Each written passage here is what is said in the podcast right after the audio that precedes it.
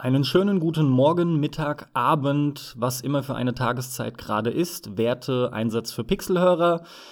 Ja, ihr habt es wahrscheinlich schon gesehen. Wir haben mal wieder den Dom mit am Start. Das heißt, allem voran, ich begrüße den Gast zuerst. Grüß dich, Dom. Hallo Carsten, hi Max. Freut mich, dass ich auch mal wieder dabei bin. Und grüß dich, Max, natürlich, wie üblich. Gude, freut mich auch, dass du mal wieder dabei bist, Dom. So, Max, du bist fast gänzlich unvorbereitet diesmal in diesen Podcast gekommen. Du weißt nicht, worum es geht und hast vor etwa fünf bis zehn Minuten überraschenderweise den Dom im TS erblickt und hast dich natürlich gefragt, worum es gehen soll heute.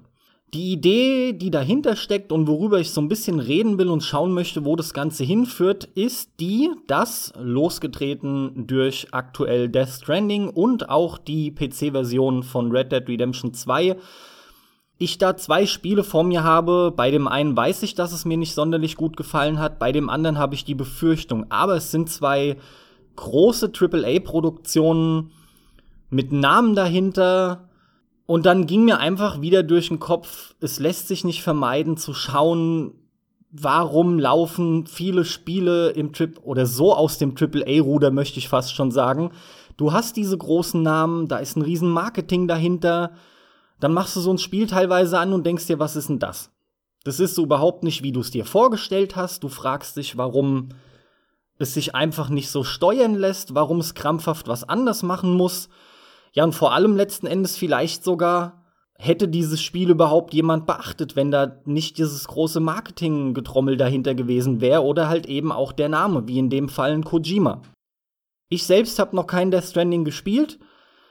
Ich selbst bin auch derjenige, der immer wieder gegen die sogenannte Masse wettert und oft einfach denkt, dass die Leute zu unkritisch mit vielen Dingen umgehen und tatsächlich auch sehr oft der Meinung bin, dass viel zu viele von den großen Spielen überhaupt keine besonders guten Spiele sind. Aber sie finden Beachtung und sie sind halt eben durch die Masse groß, haben also durchaus einen berechtigten Stellenwert.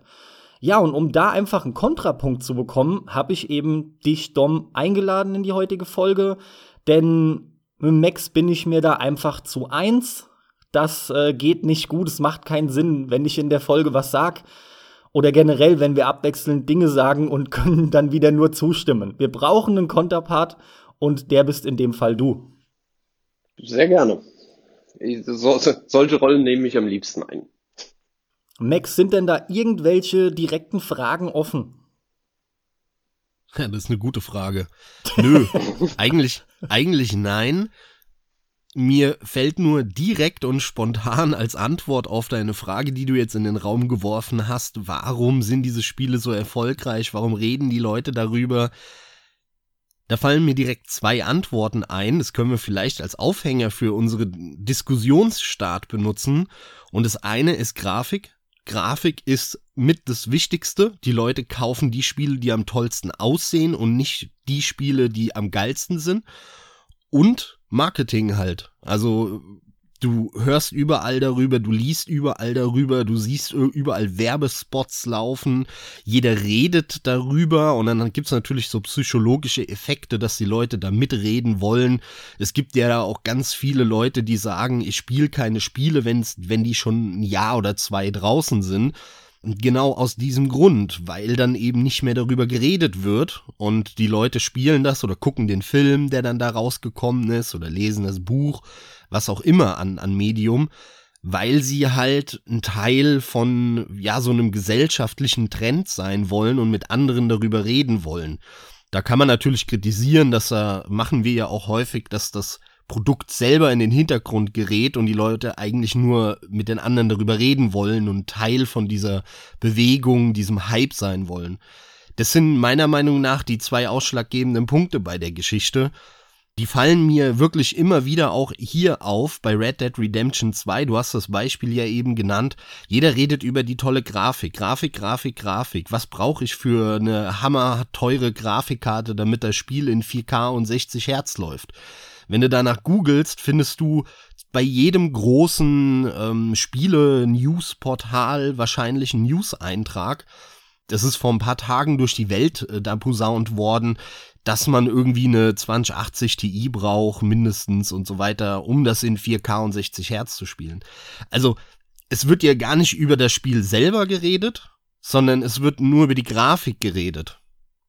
Gut, ich denke aber im Fall von, von Red Dead Redemption 2 wurde ja im vergangenen Jahr schon, war das letztes Jahr? Ich glaube letztes Jahr, äh, wurde letztes Jahr ja schon extrem viel über das Spiel geredet. Das stimmt nämlich. Es ist momentan wirklich nur so, weil es interessant ist, wie es auf dem PC performt. Etwaige Steuerungsmarotten und dass die Welt wirklich hammerdesignt und gemacht ist, das ist alles abgefrühstückt, ne? Da wird auch deswegen nicht mehr drüber geredet. Aber grundsätzlich würde ich dem Punkt absolut zustimmen. Grafik ist halt mega wichtig und auch ich, ich meine, ich habe es am eigenen Leibe auch wieder erfahren. Du, Max, hast es nach zehn Stunden gnadenlos liegen lassen. Ich habe krampfhaft geschaut oder schauen wollen, ob da noch was kommt im Fall von Red Dead Redemption 2 und hab mich bis zum Schluss der Hauptstory durchgequält. Ja? Also das habe ich ja trotzdem über mich ergehen lassen. Grundsätzlich ist es wirklich ein sehr guter Einstieg. Ich will mal noch so ein bisschen die Ausgangssituation darlegen. Dom, du kommst ursprünglich vom sogenannten Hardcore Gaming. Das, was damals normales Gaming war und heute als Hardcore Gaming bezeichnet wird. Das heißt, du kennst das.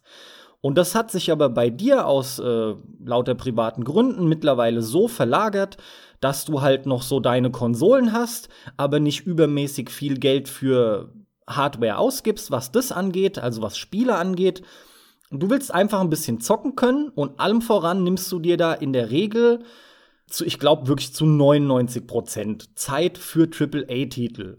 Und man könnte jetzt natürlich direkt auch fragen, was genau ist es denn in deinem Fall, warum du nicht auch mal so ein bisschen über den Tellerrand schaust, denn du kriegst ja unter anderem auch von uns mehr als genug Informationen mit und Tipps und Empfehlungen abseits dieser großen Titel, ja. Warum sagst du also zum Beispiel ganz bewusst, ja, ich spiele so im Quartal ein Spiel und dann muss es aber auch auf jeden Fall ein Ding sein, wo sich jeder das Maul drüber zerreißt.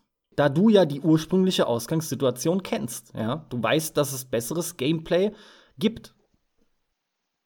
Genau, das ist korrekt. Jetzt ist es da in dem Fall allerdings so, ja, das Gameplay ist auch mir wichtig, habe ich bei Last Guardian gesehen, deswegen habe ich den dann irgendwann ausgemacht, weil mir das auf den Keks ging, dass die, dass die Spielfigur nicht so reagiert hat, wie ich das gerne gehabt hätte.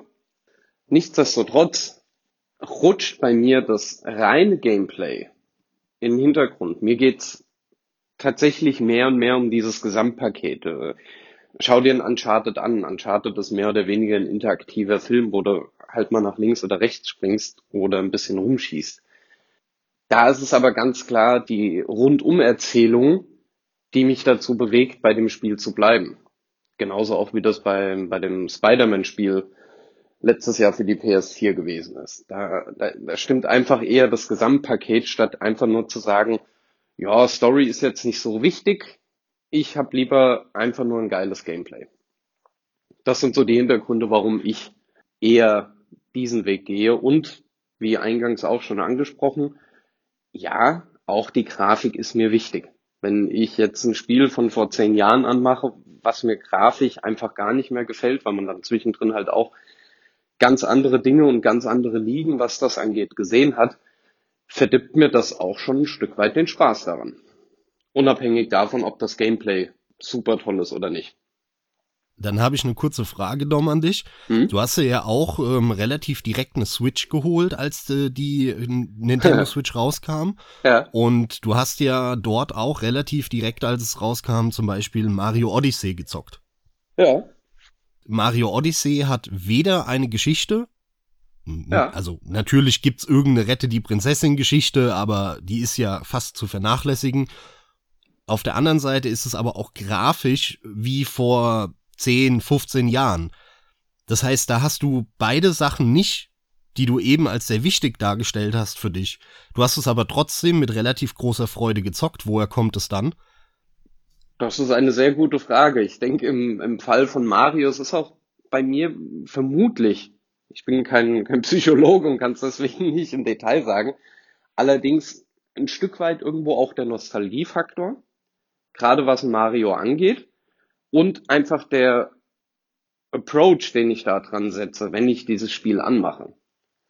Bei einem Mario erwarte ich nicht allzu viel. Der Mario Odyssey ist auch nicht ultra schwer. Das heißt, obwohl er keine Story bietet und nicht aussieht wie jetzt ein Death Stranding oder auch ein Red Dead 2, weiß ich aber genau, was mich erwartet, respektive sind meine Erwartungen an eben diese anderen Punkte da doch rutschen tatsächlich in den Hintergrund. Wenn ich aber jetzt die Playstation anmache und da, wie wir es ja auch eben schon kurz hatten, mit Marketing, gerade im Fall von Death Stranding, die letzten drei, vier Jahre, immer wieder zugebombt werde mit irgendwelchen ultra mysteriösen Trailern, wo einfach kein Schwein weiß, worum es überhaupt geht, übt das auch einen gewissen Reiz auf mich aus. Und wie gesagt, bei Mario war mir relativ schnell klar, gut, das wird halt ein Mario, es wird halt einfach ein reines Jump'n'Run.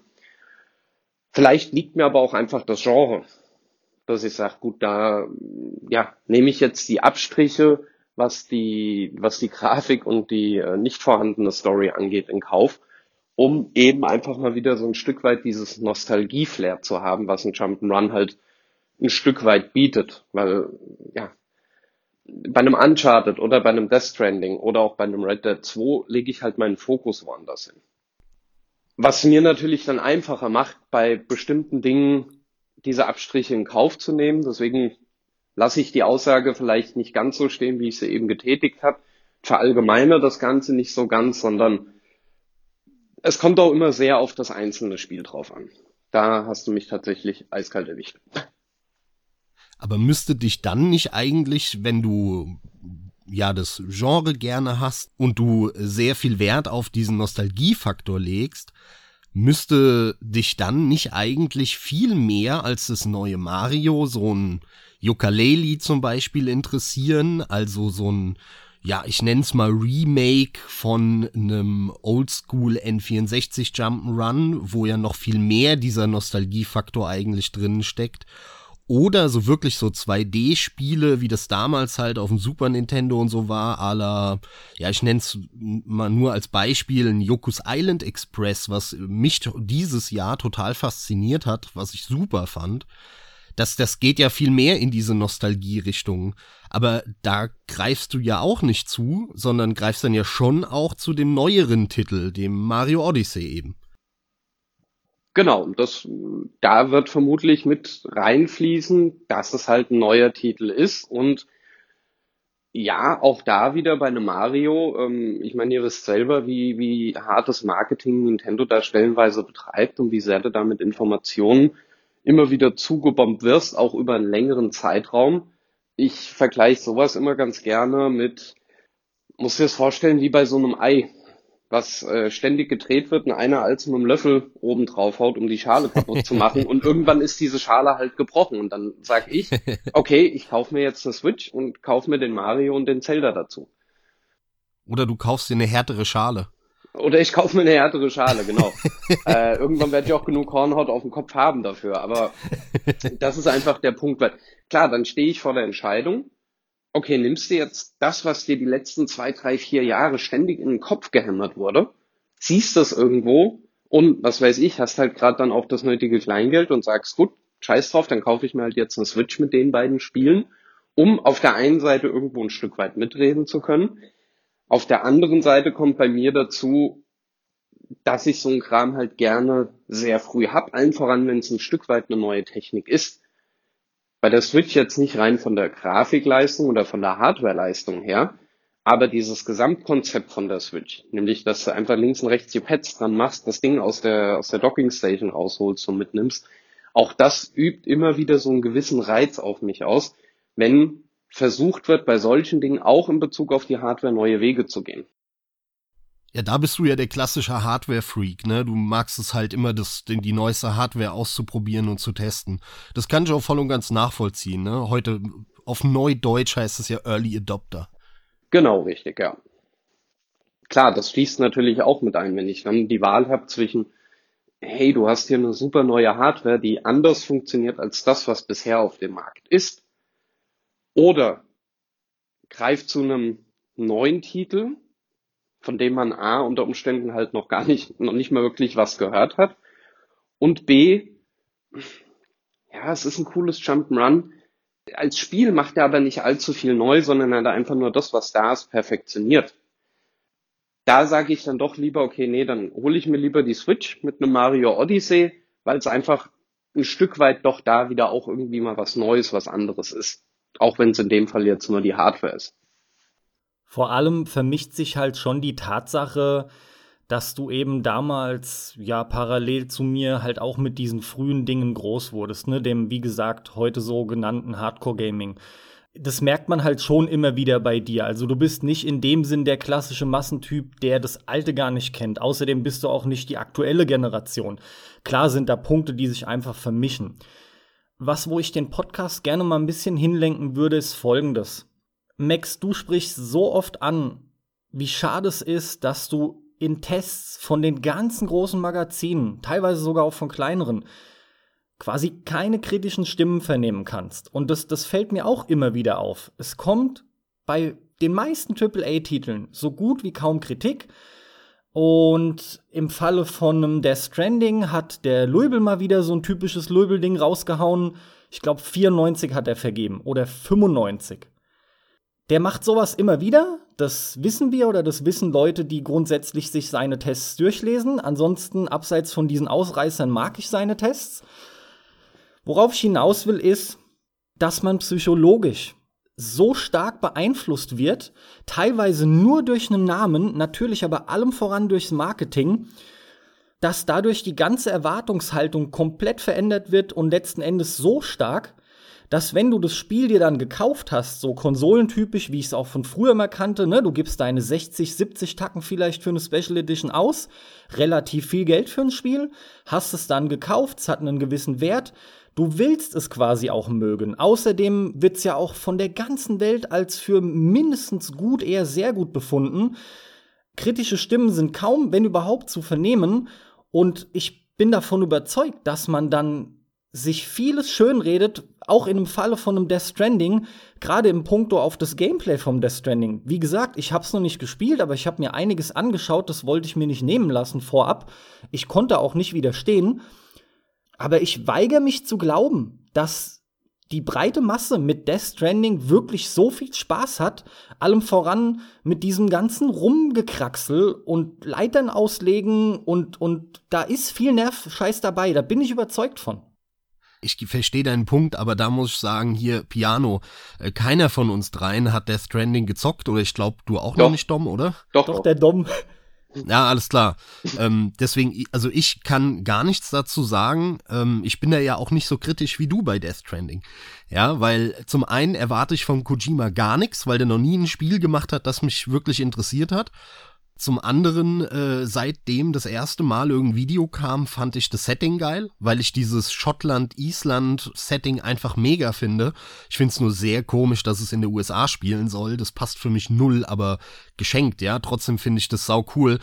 Ansonsten finde ich dieses es wirkt halt frisch, es wirkt anders, es wirkt einfach mal nach ein paar neuen Ideen die ja nicht unbedingt in, des, in, in dem Gameplay zu finden sein müssen, sondern in der Geschichte und in der Welt und so weiter. Und das, glaube ich, ist auch der Grund, warum Jörg Luibel, ich habe mir seinen Test nicht durchgelesen, dem Spiel so eine hohe Wertung gegeben hat, weil der, glaube ich, da das Potenzial sieht, dass hier zum einen einfach mal was Neues gemacht wurde und äh, das rechnet er dem ja, dem Entwickler sehr hoch an, also nicht nur dem Kojima, sondern dem ganzen Team dahinter. Und zum anderen, dass er vielleicht hofft, dass so ein, so ein frisch wirkendes Projekt, das mal so hoch gehypt wird und ein AAA-Produkt ist, dass das vielleicht auch mal einen neuen Schwung oder so neue Anreize setzt für die gesamte AAA-Industrie. Und ich glaube, das ist der Grund, warum er gesagt hat, jetzt erst recht, so einem Produkt gebe ich jetzt erst recht eine hohe Wertung, damit viele der anderen Publisher und Entwickler merken, es lohnt sich, was Neues, was Frisches zu machen. Und dann geht's gar nicht so darum, ob das Gameplay jetzt besonders toll ist oder mittelmäßig oder vielleicht sogar schlecht. Ich glaube, das ist überhaupt nicht im Fokus, zumindest jetzt von dem dir angesprochenen Test vom Jörg Luibel. Vollkommen richtig. es war vielleicht auch ein bisschen blöd, dass du mich da jetzt unterbrochen hast, genau bei dem Titel, weil letzten Endes lässt sich das auf die allermeisten AAA-Titel übernehmen. Unter anderem sage ich jetzt halt hier auch wieder Red Dead 2. Das wurde zwar angesprochen, aber die in meinen Augen doch wirklich eher verkackte Steuerung hat nicht dafür Sorge getragen oder dazu beigetragen, dass das Spiel ordentlich runtergevotet wurde.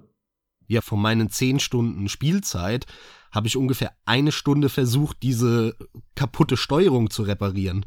Aber es hat leider nicht richtig funktioniert. Mein, mein, ist schon klar. Mein Punkt ist ja auch wirklich einfach nur, du wirst im Vorfeld so darauf fixiert, dass wenn du es hast, du wahrscheinlich gar nicht mehr in der Lage bist, oder, oder vielleicht erkennst du die Negativpunkte sehr wohl, aber du bist dann nicht mehr in der Lage, wirklich dich dadurch negativ beeinflussen zu lassen, sondern ich behaupte, die allermeisten Leute reden sich das irgendwie schön, drücken ein Auge zu, weil Dom so oft, wenn wir uns unterhalten, und, und das war bei Red Dead eben auch der Fall, und ich kann mir vorstellen, dass es bei Death Stranding wieder geschieht. Das war auch bei, bei weitem letztes Jahr mit Red Dead nicht das einzige Spiel, davor waren etliche, und es wird auch nicht das letzte sein. Aber wie oft, wenn wir uns unterhalten, fallen so Phrasen wie, die, die auch eigentlich oft überhaupt keine gescheiten Argumente sind, wo wir uns dann selber wieder totlachen. Ne? So, so, so Sachen wie, ja, aber das ist ja nicht das, was das Spiel eigentlich will. Ja, das ist nicht so gut, aber du musst ja mal schauen, was es da gut macht. Da kann man dann ein Auge zu drücken. Oder Du, was ich, was ich relativ häufig benutze in dem Zusammenhang, und da stehe ich ja auch dazu und kann das trotz allem auch ein Stück weit erläutern, ist, lass dich irgendwo drauf ein, auch wenn das natürlich arg abgedroschen ist, Nichtsdestotrotz ist aber auch im Fall von, von Red Dead und dass der Max mit der, oder dass du Max da mit der Steuerung überhaupt nicht zurechtkamst und irgendwann gesagt hast, leckt mich alle am Arsch, ich mach das jetzt nicht mehr, kann ich vollkommen nachvollziehen. Sehe aber auch ein Red Dead oder jetzt auch ein Death Stranding oder halt generell diese ganzen anderen Titel, die ich eben auch schon mal angesprochen hatte. Ich versuche, das große Ganze zu sehen und kann dann ja über Dinge wie eine ultra langsame Steuerung, weil das ist, glaube ich, tatsächlich der größte Kritikpunkt bei, bei Red Dead Redemption, wenn man es mal runterbricht, dass da halt einfach ein extrem hoher Leck da ist zwischen ich drücke jetzt was und dann bewegt sich die Figur, kann darüber hinwegsehen und denkt mir, ja gut, mein Gott, dann ist es halt jetzt so. Also ich habe auch selber da nicht den Anspruch, dass das alles immer perfekt sein muss. Da muss ich dir ein bisschen widersprechen, Dom, denn für mich ist der größte Kritikpunkt an Red Dead Redemption 2, um jetzt mal bei dem Beispiel zu bleiben, dass es ein beschissenes Open-World-Spiel ist, meiner Meinung nach. Und es wirbt ja gerade damit, ein Open-World-Spiel zu sein. Eine große Welt, in der du viel machen kannst, viel Freiheiten haben sollst. Und genau das ist es für mich nicht. Das ist mein größter Kritikpunkt. Denn das würde mich mal interessieren, ob das dir passiert ist und wenn ja, wie du dazu stehst. Denn in einer der ersten Missionen bin ich reingeritten, da musste ich irgendeinem hinterherreiten auf dem Pferd, das macht man ja da andauernd. Dann bin ich irgendwie nicht dahin, wo er wollte, sondern bin halt, keine Ahnung, ein Stück weit nach rechts geritten und auf einmal kam Game Over. Und ich musste die ganze Mission von vorne starten und musste nochmal fünf oder zehn Minuten hinter dem herreiten, nur weil ich nicht in dem abgesteckten Bereich geblieben bin, der erlaubt ist während dieser Mission. Und das ist für mich in einem Open-World-Spiel ein absolutes No-Go. Das versaut mir alles. Denn in dem Moment wird mir ja als Spieler vollkommen klar, okay, ist gar keine Open World. Ich kann ja gar nicht machen, was ich will, sondern ich werde sofort bestraft. Aber der Max lernt ja. Also bin ich wieder dahin geritten, und wollte speichern, bevor ich an die Seite reite, weil ich sehe ja die Grenze nicht. Das Spiel geht dann ja auch nicht offen mit seinen Einschränkungen um, sondern sie wollen dir irgendwie noch vorgaukeln, es wäre frei. Da ich also nicht genau weiß, wo die Grenze ist, ich aber trotzdem da gerne hingucken wollte, wollte ich speichern. Geht aber nicht, weil während der Mission kannst du nicht speichern. Also doppelter Abfuck. Max sitzt da wieder und denkt sich, fickt euch. Anderes Beispiel, ich gehe in den Saloon rein in der ersten großen Stadt. Wie hieß die nochmal? Ach, keine Ahnung. Wenn der Dom das nicht weiß, dann bin auch ich raus. ja. Also es ist die erste größere Stadt äh, in, in Red Dead Redemption, wo man da wirklich schon nach ein, zwei Stunden äh, hinkommt. Und da bin ich in den Saloon rein, äh, also bin da hingeritten, hab mein Pferd vor der Tür stehen lassen, bin in den Saloon rein. Und dann war da irgendeine Mission, ich weiß nicht mehr welche. Und dann bin ich wieder raus und da war irgendwas ist drin passiert, ja, irgendeine Schlägerei oder so. Deswegen wollte ich schnell rausrennen, weil ich weg wollte. Bin rausgerannt, auf mein Pferd gehüpft. In dem Moment, boom, die gesamte Welt ist auf mich aggressiv alle fangen an, auf mich zu schießen. Und ich denke mir, warum denn? Bis mir nach kurzer Zeit klar wird, das war gar nicht mein Pferd, auf das ich gehüpft bin. Weil nämlich, als ich in dem Saloon drin war, hat das Spiel mein Pferd rausgeladen, an eine andere Stelle wieder reingeladen, als ich aus dem Saloon raus bin. Ich habe aber gedacht, das Pferd, was von irgendeinem NPC halt war, was aber an der Stelle ungefähr stand, wo ich ganz am Anfang mein Pferd abgestellt habe, das wäre meins und ich bin einfach draufgehüpft. Ja, mein Freund, du hast dich nicht drauf eingelassen. Hättest du dir mal die Zeit genommen und hättest dein Pferd mal gebürstet und einen Namen vergeben, dann hättest du das auch beim Rausrennen wiedererkannt. das ist ja, ja, das, was das Spiel möchte. Nee, nee, nee, ja, nee. Also der, der zynische Beitrag, Carsten, danke. Aber genau. mal, mal abseits davon, ähm, das ist für mich der ausschlaggebende Grund, warum das ein schlechtes Spiel ist. Denn es ist kein Open-World-Spiel. Alles, was ich in einem Open-World-Spiel machen können sollte, was für mich die Mindestanforderung ist an Open-World-Spiel, kann ich in dem Spiel nicht machen. Und das war für mich das größte Problem, abseits der äh, Steuerung zum Beispiel. Ja. ja. das sind zwei Titel in einem, ne? Das hatten wir ja auch schon echt mehrfach erörtert. In dem Moment, in dem du dich in eine Mission begibst, ist es ein linearer Schlauch schon eher. Ja. Und ansonsten hast du deine Open World. Es ist so ein bisschen vergleichbar mit Open World Rennspielen, bei denen, wenn du ein Rennen betrittst, dann die Rennstrecke abgesteckt ist, ne? Du kannst zwar außen wegfahren, aber wenn du das machst, heißt es of course und im schlimmsten Fall Game Over sozusagen. So ein bisschen kann man es damit vergleichen. Aber mich würde jetzt mal wirklich sehr interessieren, Dom, du kannst es wahrscheinlich nachvollziehen, was ich sag, aber was ist der Grund, warum das dich nicht gestört hat bei dem Spiel? Weil ich in dem Moment, in dem ich in der Mission war, einfach stumpf den Befehlen in Anführungsstrichen oder den Informationen, die mir das Spiel gegeben hat, nämlich reite jetzt bitte dahin, mach dies, mach das. Ich habe das relativ stumpf befolgt. Ich habe auch gar nicht in dem Moment darüber nachgedacht, zu sagen, hey, wenn du jetzt da und da hin sollst, dann reite doch mit der Kirche ums Dorf, um mal zu gucken, wo die Grenzen sind. Also ich bin in dem Moment tatsächlich gar nicht erst auf die, auf diese Herausforderungen gestoßen. Das heißt, es ist dir wirklich kein einziges Mal passiert in den 50 Stunden oder so, die du es gespielt hast? Nö. Krass, okay. Mhm. Aber nur, weil ich es nicht ausprobiert habe, sondern weil ich in dem Fall halt tatsächlich hin bin, gesagt habe, gut, machst jetzt eine Story-Mission, dann ist das für mich halt auch eine Story-Mission. Da höre ich auch irgendwie groß auf rumzuflaxen mit, boah, man kann ja mal das probieren, man kann ja mal hier probieren, man kann ja mal den Ansatz probieren, sondern nee, das ist eine, eine lineare Story-Mission, wie man das aus einem Uncharted oder was auch immer halt auch kennt. Und wenn die Mission rum war, klar, dann bin ich da rumgeritten und hab probiert und hab gemacht und getan und, und hab dann quasi halt geguckt, was kann man denn hier alles machen und wie detailliert ist das tatsächlich, das, was, äh, was halt im Marketing auch immer wieder groß rausposaunt wurde.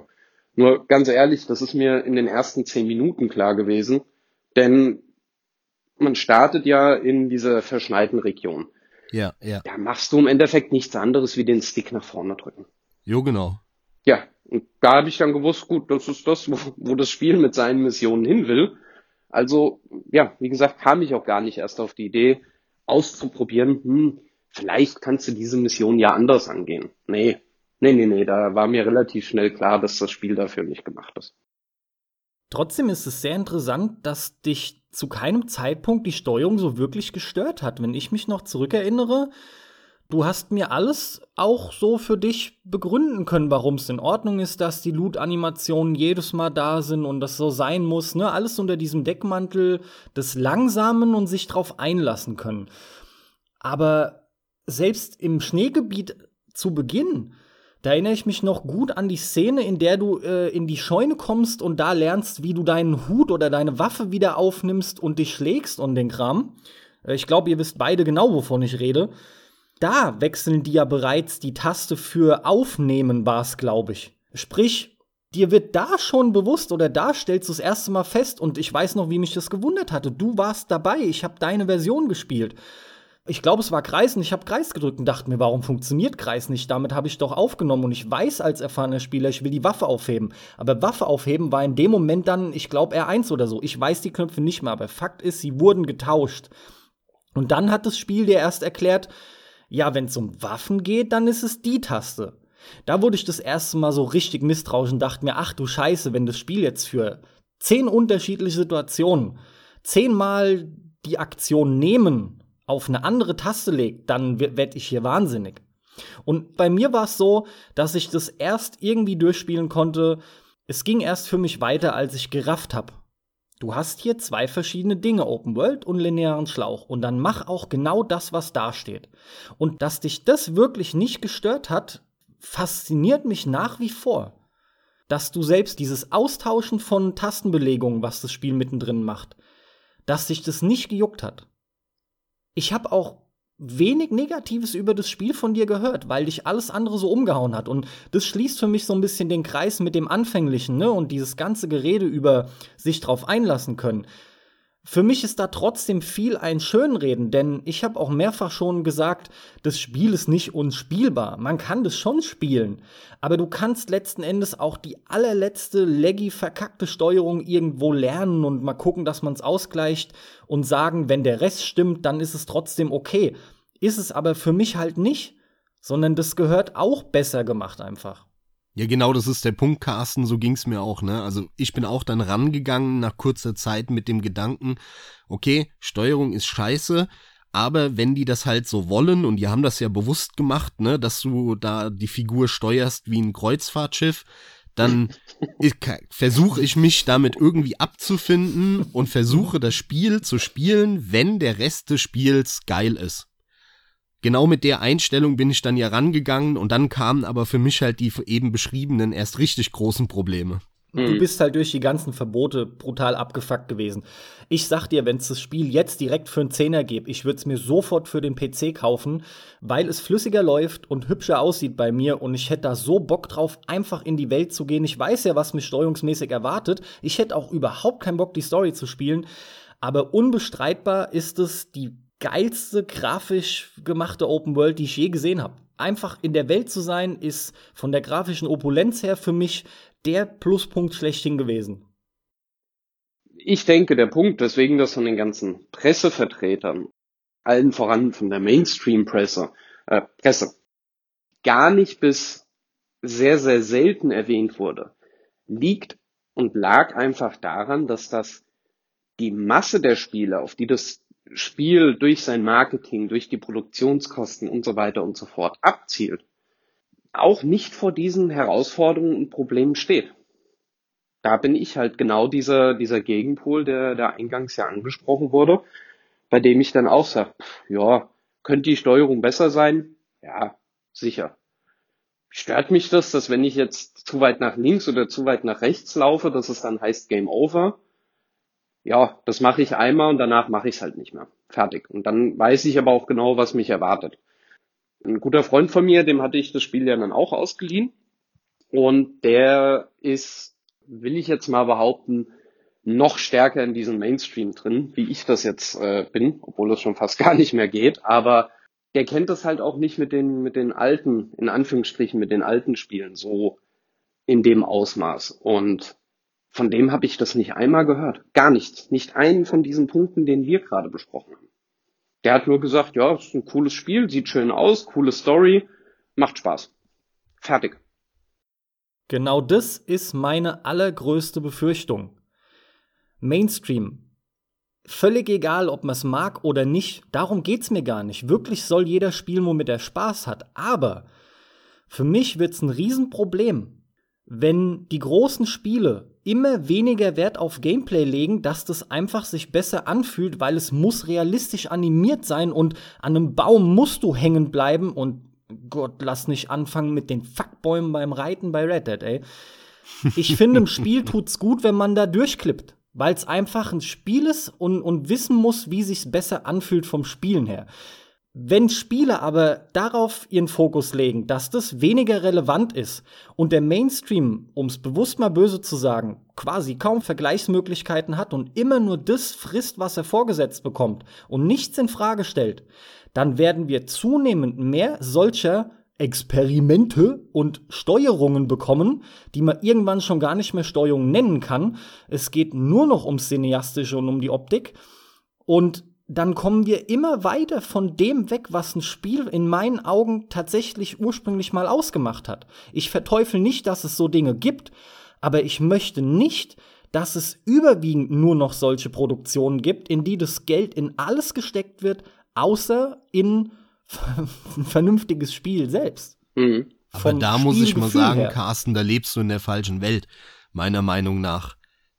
Der Weg dorthin ist schon längst Vergangenheit. Wir leben schon längst in dieser Welt. Ja. Das ist schon lange so. Du kannst kein Spiel für, für 300 äh, Millionen Dollar machen und äh, das ist nicht auf den Mainstream und die Masse abgezielt. Du musstest dann ja, was weiß ich, äh, acht Millionen Mal verkaufen, damit du nur die Kosten wieder drin hast, die das Scheißspiel gekostet hat.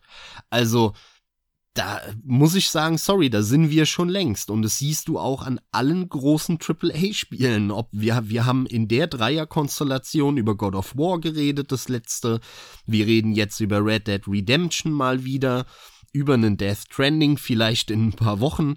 Keine Ahnung, da kannst du die letzten Jahre nehmen, die letzten fünf oder zehn Jahre, da leben wir schon längst wir, wir haben ein Hollywood, äh, das, was, was sich in den 50ern, 60er Jahren vielleicht so richtig, ähm, ja, fast schon ikonisch dann entwickelt hat in der Filmbranche mit dem Hollywood-Film, das haben wir seit den 2010ern auch bei Videospielen.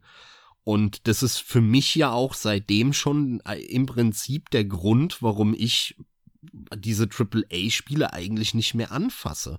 Weil das halt durch die Bank weg äh, mit einer Wahrscheinlichkeit von 80, 90 Prozent einfach keine tollen Spiele sind, aber halt ja viel Geld gefressen haben, Hans Zimmer Soundtrack haben und von den 300 Millionen äh, Dollar Budget sind halt 250 Millionen in sich bewegende Grashalme geflossen. So weißt du, also das, da leben wir schon, Carsten. Dessen bin ich mir längst bewusst, aber ich weigere mich vehement zu glauben, dass ein Dom oder der Freund vom Dom, wenn du im Direktvergleich dem das in die Hand drückst und sagst beim Red Dead zum Beispiel, guck mal, so ist es, wenn die Loot-Animation jedes Mal abläuft und so ist es, wenn du einmal nur drückst und der Loot ist in deinem Inventar. So ist es, wenn du durch Bäume durchreiten kannst und so ist es leider, wenn du an Bäumen hängen bleiben kannst. Du kannst dann eben nicht so toll freireiten. Zusätzlich erschwert das ja auch diese Steuerung. Ich weigere mich zu glauben, dass die das zumindest im Direktvergleich immer noch bevorzugen würden. Nein, natürlich, da hast du auch recht. Ja, das würden die auch nicht, aber der entscheidende Punkt ist, und das ist die eigentliche Frage, die du dir stellen musst. Willst du diese pompöse, grashallenbewegende Grafik haben und dafür halt eine Kreuzfahrtschiffsteuerung? Oder willst du einen 8-Bit-Pixel-Look und dafür eine direkte, krass geile Steuerung? Und die beiden Situationen musst du den Leuten vor Augen führen und dann werden sich 80% der Leute für das Kreuzfahrtschiff entscheiden, weil die Grafik geiler ist. Ach so, ja, das stimmt, aber das ist ja mein Vorwurf an genau das. Rockstar hatte schon eine bessere Steuerung. Erzähl mir nicht, dass die nicht die Optik vom Zweier, die hätten die genauso gemacht und hätten genauso die Steuerung vom Einser drin haben können. Bam, da wäre immer, die Mainstream-Leute hätten es abgefeiert und wir hätten es auch abgefeiert. Das ist doch der Murks daran.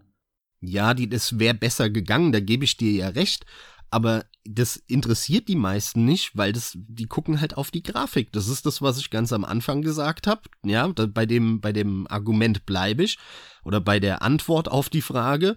Die Leute interessiert die Grafik. Und dann ist denen scheißegal, ob das sich ein bisschen langsamer oder schneller steuert. Das ist denen einfach scheißegal. Hauptsache die Grafik sieht geil aus. Ja, ja, das, ja das ist es. Da, da ist halt aber auch einfach der Punkt. Warum ist das denn so? Wurde auch schon mal kurz erwähnt eben wenn ich abends ein Videospiel anmache, ganz ehrlich, dann will ich mich tatsächlich mittlerweile überwiegend berieseln lassen. Deswegen ist jetzt auch so ein Ding wie das Death Stranding mit dem ja, DHL Gameplay. das ist quasi optimal. Momentan habe ich ja noch richtig Spaß dran und ähm, kann auch da über das eine oder andere Defizit, was das angeht, hinwegschauen. Und warum? Weil halt auch da wieder das Gesamtpaket stimmt. Und das hat zum Beispiel bei Red Dead Redemption für mich auch gestimmt. Mir persönlich hat die Story sehr gut gefallen. Hätte sie kürzer sein können? Ja. Ist es? Nein. Bringt also auch aus meiner Sicht nichts, sich darüber aufzuregen, dass es nicht so ist. Es war im Endeffekt wie ein extrem langer Kinofilm, den ich über mehrere Tage, mehrere Abende hinweg genießen konnte. Und das ist genau der Punkt, wo es halt auf dem Mainstream hingeht, wohin die Entwickler auch entwickeln müssen. Aus meiner Sicht. Was mich daran eigentlich wundert, ist ein bisschen was anderes als dich, Carsten. Und zwar wundert mich total, das geht ein bisschen auch in meine Kritikrichtung, die ich eben schon erwähnt habe. Red Dead Redemption ist ein Spiel, das möchte total realistisch sein. Da geht's um Realismus, Grafik, so gut wie möglich. Alles muss sich bewegen, realistisch im Wind und Physik und Gravitation und so weiter. Steuerung, alles muss sich ganz realistisch steuern. Jede Schublade musst du mit irgendeiner Bewegung nachahmen, dass du die Schublade aufziehst und so weiter. Das heißt, der Fokus war total auf Realismus und so und alles, was damit verbunden ist. Aber genau in den Kernpunkten scheißen sie darauf. Ne, mein Pferd bleibt nicht da, wo ich es abgestellt habe. Ich kann nicht einfach woanders hinreiten sondern da sagen sie dann Game Over, kannst nicht speichern, nö, geht nicht, kannst du nicht, geht nicht, verboten. Die Taste hast du zwar gelernt, muss sie jetzt funktionieren, nächstes Mal geht's wieder nicht, in der Sequenz kannst du wieder nicht rennen und so weiter. Das heißt, sie blockieren dich permanent, verbieten dir permanent Sachen und genau das hast du aber in der Realität nicht. Das heißt, wenn ich als Zielsetzung Realismus habe und es überall mit einfließen lasse in die Steuerung und so weiter und in die Grafik, dann muss ich es aber auch ins Gameplay mit einfließen lassen. Aber im Gameplay haben sie komplett darauf geschissen, sondern nur die Steuerung und die Grafik sollte realistisch sein. Das Gameplay ist maximal unrealistisch. Und das ist eine Spannung in diesem Spiel, die für mich halt 0,0 funktioniert hat. Das ist mein großer Kritikpunkt an dem Spiel. Und das wundert mich eigentlich, dass das so wenig kritisiert wird und von Leuten angesprochen wird. Denn es ist ja okay, dass man ein Spiel macht und sagt, ich will das realistischste Spiel aller Zeiten machen. Ist ja okay. Ob das dir gefällt, ist ja ein ganz anderes Thema aber dann muss ich doch auch ein Gameplay machen, was realistisch ist. Ich kann doch nicht hingehen und sagen, ja, das eine ist realistisch, der andere Faktor ist nicht realistisch von einem Spiel. Das ist mein größter Kritikpunkt. Mhm. Aber das ist halt eben die Königsdisziplin, ne? weil das stelle ich mir extrem schwer vor. Du gehst halt dann eigentlich von Grund auf hin und hast deine Gameplay-Idee und baust darum das Spiel. Anders ist es sonst sehr schwer.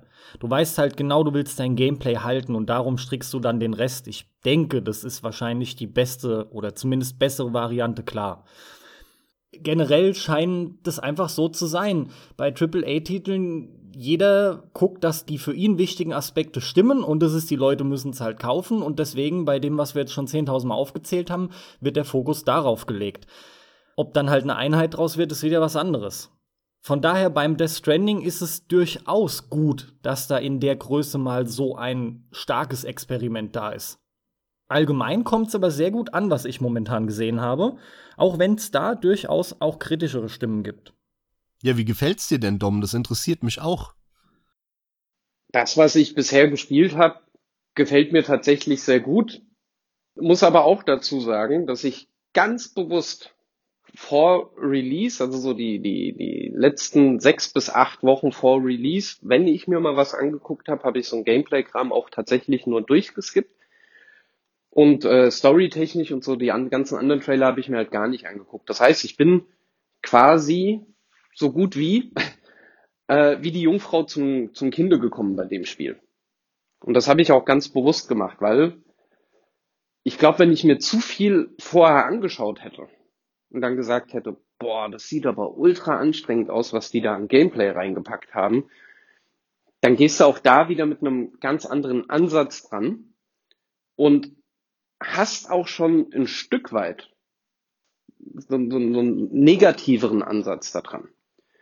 Was dir dann, wenn dir dann Kleinigkeiten auffallen, dich halt immer wieder und immer wieder und immer wieder hochsteigert, bis du dann irgendwann sagst, leck mich am Arsch, das geht mir alles richtig auf den Sack. Und von daher, long story short, mir gefällt er bisher sehr gut. Aber hochhypen lassen hast du dich doch sehr wohl mit Kojima und neues Ding und Metal Gear 5 hatte dir gefallen. Ja. Geil, weiter geht's und die Hoffnung ist da. Also diese positiven Gefühle hast du wiederum zugelassen und hoffst jetzt einfach, dass das Spiel dir gefällt. Ja.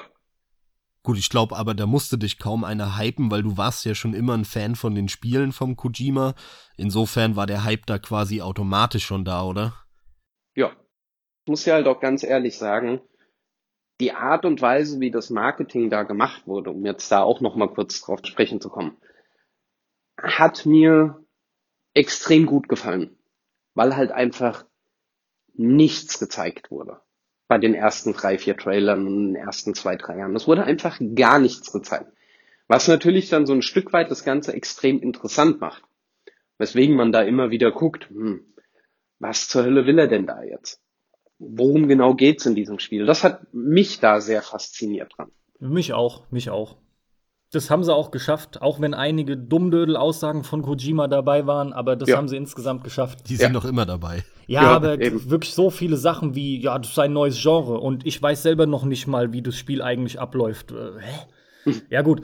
Wird man dann ja sehen. Ich bin allein schon deswegen auch total gespannt. Ich muss halt mal gucken, in welcher Form und wann genau ich es dann spiele.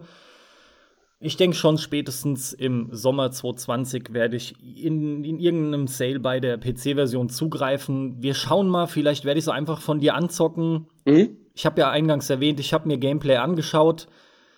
Es sieht leider noch schlimmer aus als erwartet, muss ich mittlerweile sagen. Ähm, aber das soll mich jetzt mal gar nicht so äh, missmutig stimmen, um ehrlich zu sein.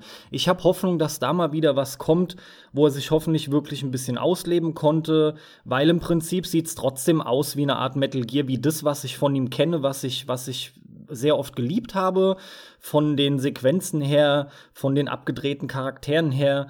Ich bin einfach mal gespannt, was dabei rumkommt. Max, wie ist denn das bei dir aktuell? Weil du hast ein Grundinteresse schon von Anfang an bekundet zu Death Stranding. Hat sich da irgendwas geändert? Hast du was gesehen? Ja, ich habe mir immer mal wieder was angeschaut, aber auch so wenig wie möglich, weil ich halt auch von der Geschichte gar nichts wissen will. Gameplay-technisch hat's mich natürlich dann ab einem gewissen Zeitpunkt sehr interessiert, was, was mache ich denn da jetzt eigentlich? Bis dann klar wurde, okay, du lieferst Sachen und musst dann halt irgendwie deine Kartons aufrüsten, die du auf dem Rücken hast und so. Dann war mir relativ schnell klar, was ich da machen muss, ja, Fetch Quest halt. Aber nach wie vor habe ich ein großes Interesse daran. Mir gefällt das Setting saugut. Ich finde diese, diese, diese schottische oder Island ist es ja eigentlich, hat er, glaube ich, in irgendeinem Interview gesagt, dass er da in Urlaub in Island war und da dieses Setting, ja, sich von dem Setting inspirieren hat lassen. Das finde ich super schön. Ich habe da mega Bock, in dieser Landschaft rumzulaufen. Das finde ich ganz toll. Und die Geschichte, die interessiert mich sehr, diese übernatürlicher Kram und irgendwelche komischen Regenergüsse, die irgendwelche anderen Leute dann irgendwie kontrollieren und irgendwelche Geister, die in der Welt bleiben und bla, das ist alles äh, ja ein bisschen abgefahren, typisch japanisch, aber halt mit so einem komischen, geerdeten, westlichen Stil darzustellen. Das finde ich cool. Ich hab da Bock drauf, ja. Und wie das Gameplay dann am Ende ist, ja, da lasse ich mich überraschen. Also ich habe vor, es mir zu kaufen, wenn es für den PC rauskommt. Und freue mich drauf, es zu spielen. Und im Idealfall kann ich sogar dem Gameplay was abgewinnen und finde das ganz nett. Im mittleren Fall hoffe ich, dass das Gameplay, wenn es mir nicht gefällt, dass ich es vernachlässigen kann und so schnell wie möglich, ohne mich groß in das Gameplay reinfuchsen zu müssen, trotzdem die Geschichte durchspielen kann. Ja, und im schlimmsten Fall gefällt mir halt gar nichts, ne? Weder die Geschichte noch die, äh, noch das Gameplay. Aber ich habe da auch relativ wenig Erwartungen dran, muss ich sagen, weil ich halt Kojima nicht mag. Ne? Also ich hol mir das trotz Kojima eher und nicht wegen Kojima insofern ist meine Erwartung da sehr niedrig und ich kann fast nur positiv überrascht werden. Es wäre das erste Spiel, was er gemacht hat, was, was mich interessiert und was ich dann ja äh, gut finde. Also insofern, ich bin da relativ positiv, was das Ganze angeht und ich verstehe den Hype bei dem Spiel durchaus, weil es selbst ohne Kojima, glaube ich, ein relativ großes Marketing-Spektakel ausgelöst hätte, nicht in dem Maße vielleicht, ja, weil, ohne die Person, aber hier behaupte ich schon, dass wenn ein AAA-Spiel rauskommen würde, nehmen wir mal an, das Spiel wäre jetzt nicht von Kojima gekommen, sondern das wäre tatsächlich ein Sony-Exklusivtitel geworden von Guerrilla Games. Also von denen, die Killzone gemacht haben und Horizon Zero Dawn. Denn die Engine benutzt ja Kojima da auch. Also nehmen wir mal an, die hätten das Spiel gemacht, dann hätte es, glaube ich, trotzdem relativ große Marketing-Tovabu darum gegeben und wenn das genauso mysteriös dann angekündigt worden wäre, dann hätte das auch viele interessiert und viele hätten gesagt, oh, guck mal, sieht cool aus. Was soll denn das sein? Wie soll denn das funktionieren? Irgendwie verstehe ich's nicht. Und dann hätten sie den nächsten Trailer wieder angeklickt. Also ich glaube, der Kojima-Anteil an dem Hype ist gar nicht so groß, wie man erstmal glaubt. Bin ich bei dir. Na, ich stehe da irgendwo zwischendrin. Ich glaube schon, dass etliche Vorbestellungen nicht mehr da gewesen wären, aber Klar. Äh, es ist halt nun mal so. Kojima war halt von Anfang an der Name, der mit dahinter stand. Ich würde dir zustimmen, dass das als großes AAA-Projekt auch ohne Kojima einen regen Zuspruch gefunden hätte. Davon bin ich auch überzeugt und das Grundinteresse wäre geweckt worden. Aber kaum eine Figur in dieser Industrie ist so gut in der Lage, so einen mysteriösen mit Chaos vollgefropften Marketing-Trailer-Kram und Kampagne zu veranstalten, wie er halt nun mal, ja. Gut, deswegen wurde er ja auch bei Konami rausgeschmissen wahrscheinlich, weil er halt wieder 20 Millionen für einen neuen Teaser-Trailer wollte für eine Minute. Und mit Sony scheint es ja wohl jetzt auch nicht so prickelnd zu laufen. Ansonsten hätten sie wahrscheinlich nicht noch eine PC-Version angekündigt, bevor, und das ist ja wirklich krass, die Konsolenversion rauskommt. Also ein paar Wochen bevor die rauskommt, sagen sie, ach, falls ihr einen PC habt, nee, wartet noch, kauft euch nicht die PlayStation-Version. Es kommt nämlich auch noch für einen PC in ein paar Monaten. Also, dass Sony sowas zulässt, zeigt mir eigentlich, dass da irgendwas im Hintergrund abgelaufen ist. Irgendwie wundert mich das. Mich persönlich wundert das überhaupt nicht. Denn A, korrigiert mich, wenn ich falsch liege, waren Sony wie auch Microsoft haben sich ein Stück weit dazu committed zu schauen, dass die Spiele mehr und mehr ähm, plattformübergreifend werden. Und B, schadet, denke ich, den Abverkäufen für die PS4-Variante nicht wirklich. Richtig, vor allem mit einem halben Jahr Zeitexklusivität ja. voraus.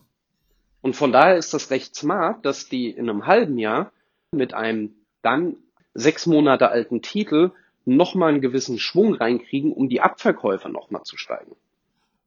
Stimme ich dir zu, aber trotzdem hätte ich noch drei Wochen gewartet mit der Ankündigung der PC-Version, sondern ich hätte erstmal die PlayStation-Version rausgebracht und dann halt ein paar Wochen danach die PC-Version angekündigt. Dann, wenn sich alle schon gekauft haben, die gehypt waren, dann hätte ich es angekündigt. Also es ist auf jeden Fall kein positiver Effekt auf die Verkaufszahlen, sondern wenn ein negativer.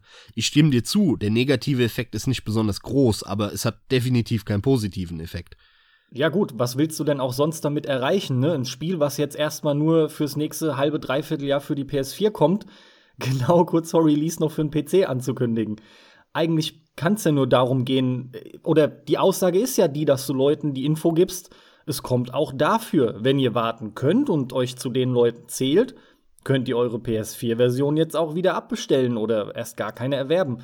Alles andere macht ja wirklich, also ich sehe sonst keinen weiteren Sinn dahinter, um ehrlich zu sein. Das ist schon interessant, ja. Mal abseits davon, ähm, wer ist denn der Geldgeber? Von welchem Geld wurde das Spiel denn produziert? Meines Wissens von Sony. Ja. Ja, und Monster. Ja, und Monster, genau. das scheint so penetrant zu sein, jetzt mal ohne Scheiß, Max. Dermaßen hardcore penetrant. Ja, ja, ich weiß. Die müssen da einiges an Geld beigesteuert haben. Ja, aber die haben ja, klar, da haben die 100.000 Euro denen gegeben oder Dollar für eine fette Marketingkampagne. Ein paar Gehälter wird es den ein oder anderen Monat gezahlt haben. Von natürlich, natürlich. Aber das ist ein Tropfen auf dem heißen Stein von so einer Entwicklung dann trotzdem ja, das wahrscheinlich. mag sein. Das mag tatsächlich sein. Ja, aber das ist, ja, aber, also ja, äh, richtig ist Sony und Monster. Und jetzt aber halt trotzdem nochmal die Frage, Sony muss ja auch ein Stück langfristiger denken. Die können ja auch nicht nur in, in zwei Monaten denken. Jetzt haben sie die PC-Version vorher angekündigt. Wir hatten es eben schon, dass es aller Voraussicht nach nicht allzu viel Einfluss auf die derzeitigen Verkäufer hat. Heißt, in einem halben Jahr generieren sie mit dem Spiel nochmal Kohle. Heißt, die Produktionskosten sind raus und Sony verdient ja nach wie vor an der PlayStation, genauso auch wie Microsoft an der Xbox und so weiter. Die ganzen Konsolenhersteller verdienen nicht an den Konsolen. Das heißt, sie müssen schauen, über kurz oder lang, dass sie ihre Software-Titel breiter streuen können. Und wie können sie das erreichen? Indem sie es für andere Plattformen öffnen. Wie jetzt in dem Fall für den PC. Ich glaube, dass das eine Strategie sein kann, die auf mehrere Jahre und nicht nur auf jetzt das nächste Dreivierteljahr oder das nächste Jahr ausgelegt ist. Würde mich freuen stimme ich dir auch zu. Natürlich ist es sinnvoll, weil die Überschneidungen ja von dem PC-Zocker zu dem Consolero jetzt nicht besonders groß sind. Aber es ändert ja nichts daran, dass der Zeitpunkt maximal schlecht gewählt ist. Hättest du es aber lieber gehabt wie bei einem Rockstar, wo es dann heißt, yo, Red Dead Redemption, erstmal hier nur Konsole und sechs Wochen später, wenn sich die Leute den Kram dann gekauft haben, kriegen dann um die Ohren gehauen, ach übrigens, kommt jetzt doch auch noch mal für den PC, gell? Dann dürft ihr noch mal die Kohle ausgeben. So ist es ja nicht bei Rockstar. Also ich persönlich hätte das natürlich nicht lieber gehabt, aber wenn ich mich in die Situation von Sony reinversetze, dann hätte ich das so gemacht. Weil ich will ja meinen Gewinn maximieren. Ja, aber das ist ja das, was ich meine. Du, du maximierst unter Umständen halt nicht den Gewinn, wenn du die Variante fährst. Du meinst, weil du die Leute vergraulst, dann, weil die sagen, öh, ist ja voll behindert, dass sie das so gemacht haben. Genau, so das ist ja wie, das ist ja wie bei Bethesda. Da hauen sie ein, ein Skyrim dann auch noch mal für die Switch für 30 Euro raus oder was weiß ich. Ja, du hast keinen Grund sauer zu sein im Nachhinein, weil ja alles offen dargelegt wurde. Quasi einfach nur dieses, hey, wir, wir sind ganz offen und kommunizieren das Ganze ehrlich. Ja. So sieht's aus. Jeder kann sich aussuchen, für was er es holen will. Nur exklusiv, zeitexklusiv erstmal jetzt auf dem System. Genau.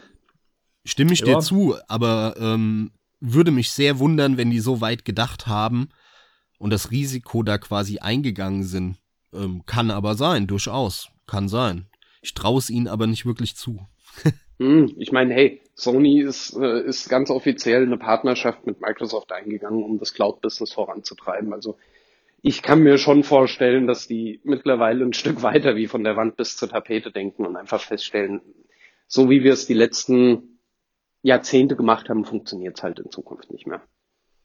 Wir probieren mal was Neues, haben sie jetzt gemacht. Mal gucken, ob sie auf die Fresse fallen, ob sie es nochmal machen. Meine Vermutung ist, nee, das ist äh, genau der richtige Weg.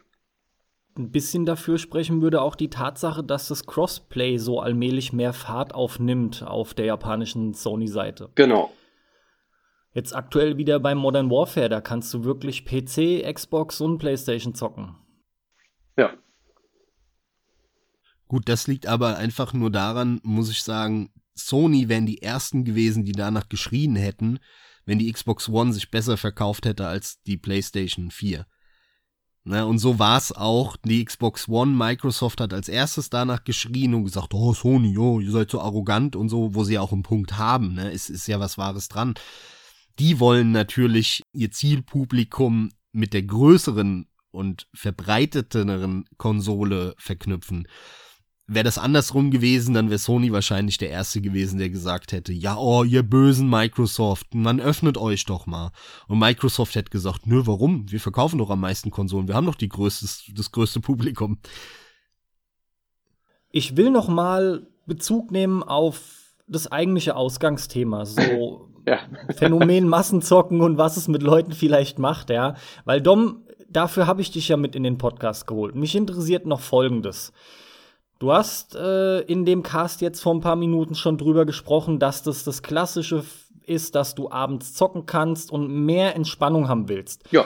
Was ja dafür spricht, dass du eine Steuerung bekommst, die möglichst einfach ist oder im für mich quasi schlimmsten Fall, von daher ist es schlecht ausgedrückt, aber es geht mehr in Richtung cineastische Präsentation und generell halt filmisches Erlebnis quasi schon eigentlich ein Stück weit weg vom Spiel. Wo wäre denn für dich die Grenze?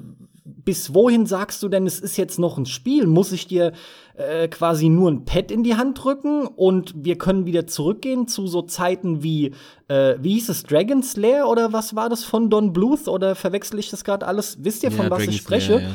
Dieses alte Game, ne, mit diesem, mit diesem, ähm, Ritter und Drachen in der Burg Ja, oder dem Schloss, wo du ja, ja. immer nur auf, wie auf diesen DVD-Spielen einfach nur die Richtung drückst, in die du dich dann bewegen musst. Da sind ja auch Stichwörter wie Walking Simulator, dann weiß der Geier was. Grenzen verschwimmen da und ich finde es auch gut. Ich selber liebe einige Walking Simulators und die sind Entspannung pur, aber grundsätzlich will ich halt, wenn ich das Medium Videospiel nutze, auch spielen, weil ansonsten habe ich nun mal Filme. Und wo ist denn so bei dir der Punkt erreicht, wo du jetzt sagen würdest, das ist jetzt für mich kein Spiel mehr, dann brauche ich auch kein Pad mehr in die Hand nehmen. Also gibt's das? Kannst du das irgendwie in Worte fassen? Tatsächlich glaube ich, wenn ich nur rumlaufen würde, ohne irgendwie mit der, mit der Umgebung innerhalb des Spiels zu interagieren. Und wenn es nur ist, dass ich ein paar Kisten auf meinen Rücken packe und dann losmarschiere.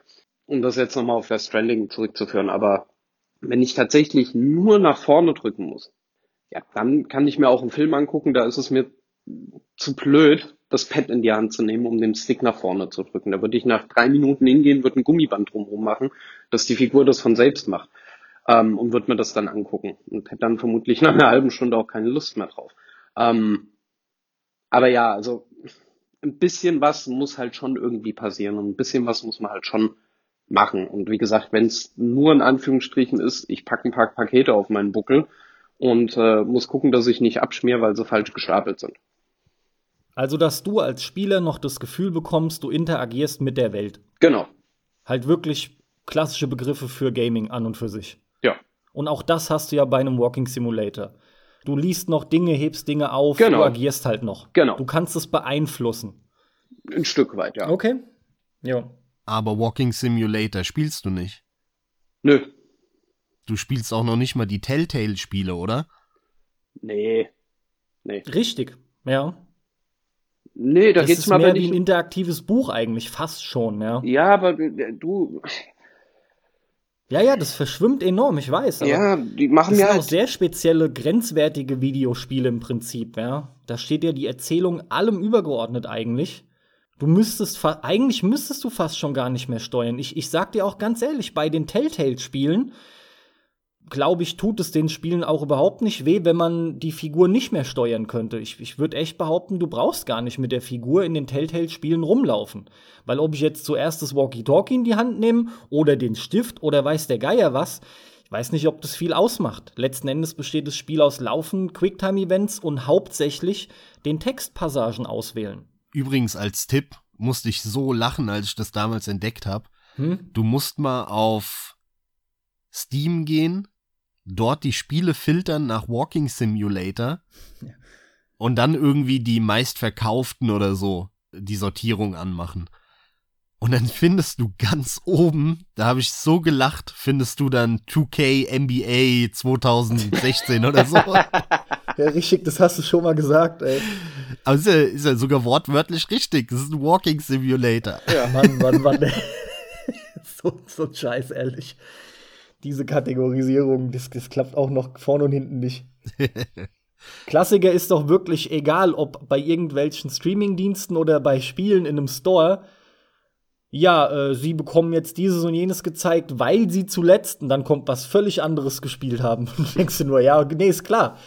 Weil ich zuletzt äh, hier irgendwie Red Dead Redemption gezockt habe, kriege ich jetzt Barbies Reithof. Das ist einfach Ja, das funktioniert null, ja, ja. das ist so geil. Und alle schreien immer, sie haben Angst vor der Digitalisierung und die KI. Oh, die KI. Oh, die, die weiß, was ich als nächstes mache. Und dann guckst du dir an, was die dir für Werbung vorschlagen oder so. Und du, und du weißt sofort, Alter, davor muss ich echt keine Angst haben, ja. Ich meine, YouTube äh, schlägt mir der Algorithmus, ja. YouTube, Google. Google hat alles. Google hat alles von mir. Ich Mhm. nutze Google seit 2002 oder sowas. Keine Ahnung. Also die haben 20 Jahre Daten von mir, was für YouTube-Videos ich geliked habe, geguckt habe, wie oft in den letzten 10 Jahren, nach was ich gegoogelt habe, wie oft, wann. Die haben alle Daten. Und was machen die daraus? Der guckt auf äh, äh, Videospiel-YouTube-Videos. Äh, dem zeige ich jetzt mal äh, Call of Duty Werbung. Das ist das Einzige, was sie da rausholen. Sorry, davor soll ich Angst haben, dass ich nicht lache. Ja. Ja, das hatten wir auch letztens, aber das funktioniert bei dir doch ziemlich gut, Dom, sagst du immer wieder. Was heißt ziemlich gut? Also, Werbung. ja, ganz ehrlich, wenn, zum Beispiel bist du doch auch auf deine Water Droplets wiedergekommen oder so. genau richtig, ja. Das ist aber, das ist halt in seltensten Fällen. 80 Prozent der Werbung blende ich halt auch gedanklich aus. Nur, Ja, gut, wenn okay. ich was auf, wenn ich auf was draufklicke, dann rede ich mir zumindest ein, dass es ein Stück weit halt trotzdem aus den Daten, die die von mir mittlerweile vorliegen haben, gemacht wird. Und von ist daher, ja auch. ja, bin, deswegen, ich bin ja, Nur, nur nicht gut genug allem Anschein nach, ja. Genau. Klar geht das noch besser. Und wenn das noch besser wird, ja, umso schöner für mich. Dann brauche ich mir gar keine Gedanken mehr machen, was ich mir als nächstes kaufen will, sondern dann sagt es mir irgendjemand. Super. Prima. Und dann kann ich halt immer noch selbst entscheiden, machst du das jetzt wirklich oder nicht. Aber ich habe noch mal eine Frage, Dom, an dich. Ja. Wenn du sagst, dir ist dieses Filmische so wichtig, Ja. und das ist äh, der Hauptfaktor vielleicht sogar, warum du da abends dann nochmal ein Spiel anmachst. Warum spielst du dann keine Spiele, die das als Hauptfaktor auch haben, halt wie die Telltale-Spiele oder wie Walking Simulator oder so? Sondern dann spielst du ja doch immer wieder, ja, ein God of War, ein Red Dead Redemption oder irgendwas, was ja eigentlich gar keine so filmischen Geschichten sind, sondern da ist ja noch ein sehr großer Spielanteil nicht filmisch dabei. Das ist richtig. Aber der Anteil, der filmisch dargestellt wird und stellenweise in einer Opulenz, du, mir ist kein Telltale-Spiel bekannt, bei dem ich das in dem Stil so geboten bekomme. Ja, das ist halt so. Du ja, hast was da meinst du weder mit die Stil? Optik. Ja, In der Grafik. Nee, es ist wie ein Film. Das ist, ob ich mir jetzt äh, eine, eine Zwischensequenz von Red Dead Redemption angucke und die schreiben drunter, das ist ein zweieinhalb Stunden Kinofilm, der nächstes Jahr ins Kino kommt, oder aber ich das Ding auf der Konsole anmache. Also es ist noch mehr wie ein Film wie diese Telltale-Dinger. Und natürlich, die Optik trägt da auch ein Stück weit zu bei. Boah, da würde ich dir aber widersprechen. Also Hä? wenn ich mich zurückerinnere an einige Telltale-Spiele, die waren auch so filmisch dargestellt. Also alleine, äh, nur mal als Beispiel jetzt, ja, diese Intros von den Tales from the Borderlands heißt es, glaube ich, korrekt. Die waren, das war ein Film, den du dir angeguckt hast im Prinzip. Die waren mehr filmisch geht eigentlich gar nicht mehr. Ich denke, da fehlt wirklich dann schlicht der AAA-Bombast. Da sind andere AAA-Dinger gewesen, da ist dann keine Zeit für sowas. Vielleicht wäre es ja grundsätzlich drin. The Division zum Beispiel, das ist für mich kein interaktiver Film oder nicht vergleichbar mit einem Uncharted, weil die einfach einen völlig anderen Fokus legen. Nochmal bitte, was hast du gesagt? Welche, welche The Spiele? Division. Ach so, Le The Division. Division. Le Division, genau. The Nee, ja. Division. Aber an dem, an den Dingen habe ich halt auch einen Riesenspaß. Und das ist überwiegend Spiel. Da ist nicht viel mit Story. Ja, die Story ist ganz nett erzählt und du siehst halt mal zwei, drei Sequenzen. Aber das kannst du nicht mit der Erzählweise, wie das ein God of War gehabt hat, wie das der Spider-Man gehabt hat, wie das ein Uncharted hat oder auch ein Red Dead Redemption. Das kannst du nicht vergleichen. Zumindest Nee, aus meiner ein Sicht Diablo, Ja, Auch ein Diablo greift ja bei dir. Aber das sind dann so diese, diese Altlasten, die sich mit vermischen, ja, wobei das zu negativ klingt. Halt diese, diese alten Erfahrungen, die du hattest. Ja. Du kannst mit dem Kram ja durchaus Spaß haben.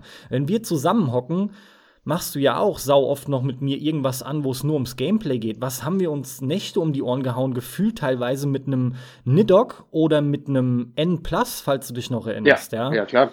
Das ist ja reines Gameplay. Das ist ja sonst gar nichts. Und es sieht auch vielleicht vom, vom artistischen her nett aus, aber ansonsten ist da ja auch die minimalistischste Grafik, die du dir ausdenken kannst. Ja, Aber alleine würdest du das nie anmachen. genau das wollte ich auch gerade sagen. Ja, ja, das stimmt. Und woher kommt das? Aber hat es einen Grund, weißt du das? so ein Nidhogg oder, oder ein N Plus, um das jetzt mal äh, aufzugreifen, was Carsten da eben in den Raum geschmissen hatte, das sind für mich Koop-Dinger. Die machen mir persönlich mehr Spaß, wenn ich so im Koop spiele. Habe ich so ein Ding auch schon mal alleine angehabt? Ja. Wie lange habe ich damit Spaß? Eine Stunde, anderthalb, weil es mir dann zu monoton wird, wenn ich das alleine mache. Ja, ich kann das verstehen. Dann fehlt halt alles an Bombast und irgendwie das, was halt so stark nach vorne pusht oder wo das Pacing einfach angezogen wird an filmischen Sequenzen und so einem Kram. Da ist ja nichts da. Da langt dir das reine Gameplay dann eben nicht. Genau. Witzigerweise durch dich auch, Carsten, der äh, Mini Metro, den habe ich tatsächlich sehr häufig auf dem Handy an. Metro oder der, der Motorways jetzt? Äh, nee, der Metro. Oder abwechselnd. Mega geile, kurzweilige Spiele. Genau, das ist für mich prädestiniert, um das auf einem äh, Mobiltelefon oder auf einem Tablet zu spielen. Gut, das sind sie auch, aber das kannst du genauso geil am PC mit der Maus zocken, überhaupt kein Problem. Hey, selbst mit dem Pad geht es auch noch. Du bist nur langsamer dann. Das ist mit Sicherheit ein Nachteil, aber das lässt sich überall brauchbar zocken. Ja, aber das sind halt so Dinge, die ich, die ich persönlich fast ausschließlich auf dem Mobiltelefon spielen würde. Oder spiele. Mhm. Da sind wir beim nächsten Punkt. Du zockst ja auch wirklich viel auf dem Mobiltelefon und unterwegs, ja. Naja, ja. In Anführungsstrichen. Ja, gut, von uns drei auf jeden Fall mit Abstand am meisten. Ja. Ja, Dom quasi als Sprachrohr für die Masse in unserem Podcast, ja, mit allen Einschränkungen, die wir jetzt auch schon hinreichend genannt haben. Ja. Gibt es denn irgendwas, was du noch loswerden willst, beziehungsweise du warst jetzt auch schon länger nicht mehr dabei? Ich glaube, es war die God of War Folge zuletzt. Mhm. Hast du denn irgendwas, was du generell über den Cast mal im Allgemeinen vielleicht loswerden willst als Massekandidat? Gibt es da etwas? Ihr müsst ein bisschen entspannter werden aus meiner Sicht, um die Stimme der Masse da mal zu erheben. Was Nee, ganz ehrlich, was, was diesen Perfektionismus zum Thema Steuerung und Gameplay angeht. Es ist nicht alles perfekt. Die wenigsten Spiele werden perfekt sein. Und einfach da ein Stück weit mal Abstriche machen und nicht, ja, das äh, habe ich mir aber jetzt so vorgestellt und das muss jetzt so sein und wenn das nicht so ist, dann mache ich das aus, weil das alles scheiße. Ist ja vollkommen, grundsätzlich vollkommen in Ordnung, wenn man diese Meinung hat. Nur ich denke ein Stück weit, und da lehne ich mich sehr weit aus dem Fenster, kann man sich da auch selbst den Spaß nehmen. Statt einfach zu sagen, hey cool, okay, das Spiel selbst ist vielleicht jetzt nicht so, wie ich mir das vorgestellt habe, was es ja aber nicht per se zu einem schlechten Spiel macht. Nur häufig geht man einfach mit so einer negativen Stimmung da rein. Und da nehme ich jetzt dich auch gerade nochmal als äh, Carsten als Beispiel so rum der ja eben angesprochen hat, boah, ich habe ganz starke Befürchtungen bei Death Stranding, ob mir der Spaß macht oder nicht, weil ich habe dies und das gesehen. Auch wenn du das Ganze so versuchst, so objektiv wie möglich zu beobachten und einzuschätzen. Der geht ja nicht. genau. Der, ja, genau das ist aber der Punkt. Warum? Weil du dir den Kram halt vorher angeguckt hast und dir schon mal Gedanken gemacht hast, ja, macht das Spaß oder nicht? Nee, sieht jetzt halt nicht so geil aus. Heißt, du wirst das Ding anmachen und wirst dann bewusst auf die Punkte achten. Und das ist ja das, was ich in der Mitte auch schon mal gesagt hatte. Ich denke, dass man sich dann häufig einfach an Kleinigkeiten aufhängt und dann irgendwann sagt, nee, das ist alles scheiße. Guter Einwand, das ist nämlich gerade das andere Extrem zu dem von mir angesprochenen, was dich angeht, ne? Mit dem, oder generell zu dem einfach gehypt sein und sich deswegen alles schönreden wollen, weil man nur auf die positiven Dinge achtet und dadurch zum Beispiel schlechtes Gameplay übersieht. Aber ja, du hast recht, das äh, hier works in both ways, ja. Ich denke, so ist es tatsächlich. Im Endeffekt muss man sich die Dinge halt einfach reinziehen und so neutral wie möglich halt anspielen und dann feststellen, ob das Konzept aufgeht oder nicht. Und letzten Endes ist das, ich habe ja deswegen auch nur die Befürchtung geäußert. Das stimmt schon, die Tendenz ist bei mir schlecht, bei dir ist sie gut. Aber ich habe nach wie vor auch ein super Grundinteresse und auch echt im Prinzip Lust, das trotzdem zu spielen, zu beginnen und schauen, wie es wirkt. Ich hatte es halt nur mittlerweile auch schon so oft und der Max hat es halt mit Red Dead man will's ja mögen. Das ist ja sogar so. Du gehst halt dran und du stellst dann aber einfach fest, es ist nicht möglich. Zu vieles liegt im Argen. Das gibt's halt nun mal leider auch. Und dann ist ein Auge zudrücken nicht mehr möglich, aber zum Beispiel im Falle von Red Dead ist es das für die meisten, ja. Für Max gar nicht. Ich konnte es wenigstens die Story übermachen. Aber vollkommen richtig, ja. Und auch äh, ein ziemlich gutes Abschlusswort. Die Frage ist halt, kannst du dich damit arrangieren, ne? Mit den, mit den Hürden, die du da überhüpfen musst, sozusagen, oder die du bewältigen musst. Denn natürlich hat man da so, geht mit einer gewissen Grundeinstellung ran und wenn das dann nicht erfüllt wird, äh, insofern kann ich da dir auch zustimmen, Dom, da muss man natürlich auch über seinen Schatten springen und dann kann man auch mal mit Sachen Spaß haben, die vielleicht in den ersten ein, zwei Stunden einem gar nicht so zugesagt haben. Die Frage ist halt, wo ist die Grenze? Ja, und die Grenze rutscht oder ist bei mir in den letzten Jahren immer weiter nach oben gerutscht und mein Anspruch ist immer mehr geworden, das verhindert, dass ich mit vielen Sachen Spaß habe, mit denen ich früher Spaß gehabt hätte. Das ist definitiv so. Aber ich kann meinen Anspruch da nicht ins Bodenlose wieder zurück runterschrauben. Das geht einfach nicht. Und äh, gerade bei so riesenlangen Spielen, wo ich sowieso heute mittlerweile immer wieder ein Problem mit hab, weil ich die Zeit einfach nicht mehr hab, ja, da irgendwie 100, 200 Stunden in ein Spiel zu stecken. Zumindest ich mir das ganz selten nehme. Und wenn ich mir dann diese Zeit nehme, ich hab's jetzt erst wieder gemacht bei einem Dark Souls, das ich jetzt nochmal durchgespielt habe. Dark Souls 1, 2 und 3. Dark Souls 3 habe ich jetzt irgendwie 70 Stunden durchgespielt, mit den beiden DLCs dann nochmal in den letzten äh, Wochen und Tagen dann muss das Spiel aber so gut sein und mir so gut gefallen, ansonsten ist mir die Zeit dafür zu schade. Kann ich und da bin verstehen. ich mittlerweile echt rigoros. Also, wenn, wenn da so ein, so ein Red Dead Redemption halt, da haben wir jetzt die meiste Zeit drüber geredet, äh, nur mal, nochmal, ich nehme es halt nochmal als Beispiel, daherkommt und von mir so massive Hürden verlangt, einfach von mir persönlich, und dann soll ich mich da auch noch 100 Stunden durchquälen und nach 10 Stunden hat die Geschichte noch nicht mal angefangen, dann sage ich, nee, sorry, tschüss. Bin ich bei dir. Kann ich, äh, wie gesagt, ich kann es nachvollziehen. Nichtsdestotrotz, das, was ich halt immer wieder mitnehme aus eurem Podcast, ist, seht nicht immer alles so eng und seht's nicht ganz so kritisch, weil ähm, ja, Red Dead Redemption ist natürlich jetzt ein Paradebeispiel. Ich glaube, das ist auch tatsächlich einer der Titel, der der im letzten Jahr äh, die, die Gemüter da ganz schön gespaltet hat. Ähm, ja. Das ist natürlich jetzt das, das Extrem für beide Seiten. Ja, vor allem, wie wird GTA 5 sich steuern?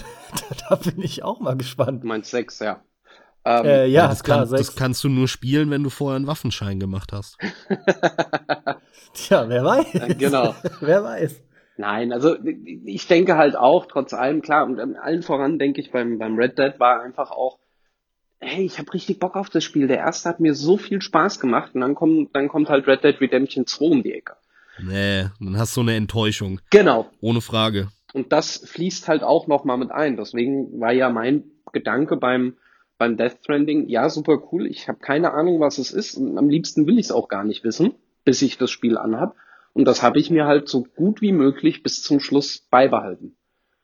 Und kann jetzt halt dann sagen, ja, macht Spaß, macht keinen Spaß, wie auch immer, wie, wie das die nächsten Stunden dann noch aussehen wird. Das ist halt was, wo ich ein Stück weit an euch appelliere und sage, seht nicht immer alles so kritisch, drückt auch mal ein Auge oder zwei zu und eventuell habt ihr damit dann auch bei dem einen oder anderen AAA-Titel wieder mehr Spaß, statt von Anfang an zu sagen, ja, das ist AAA, nee, das ist alles schon tausendmal gesehen und ach, super langweilig und gar keinen Bock drauf. Bei mir, Carsten, ist der Zug, glaube ich, schon abgefahren dazu, aber bei dir ist es noch gar nicht so lang her.